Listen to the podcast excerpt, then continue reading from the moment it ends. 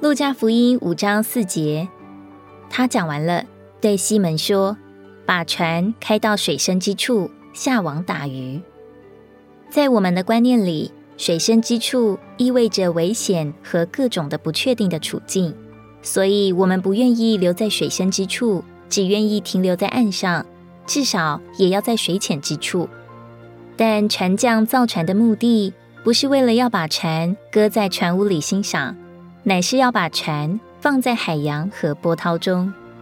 与海浪搏击，乃是船的命定和意义。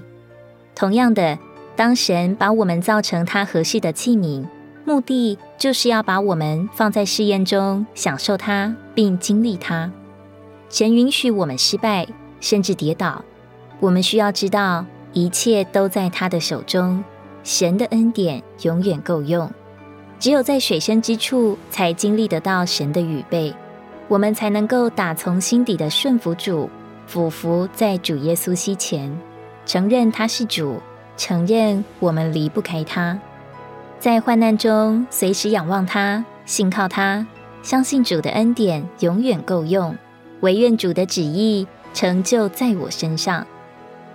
彼得前书五章十节。但那全般恩典的神，就是那曾在基督耶稣里召你们进入他永远荣耀的。等你们战胜苦难之后，必要亲自成全你们，坚固你们，加强你们，给你们立定根基。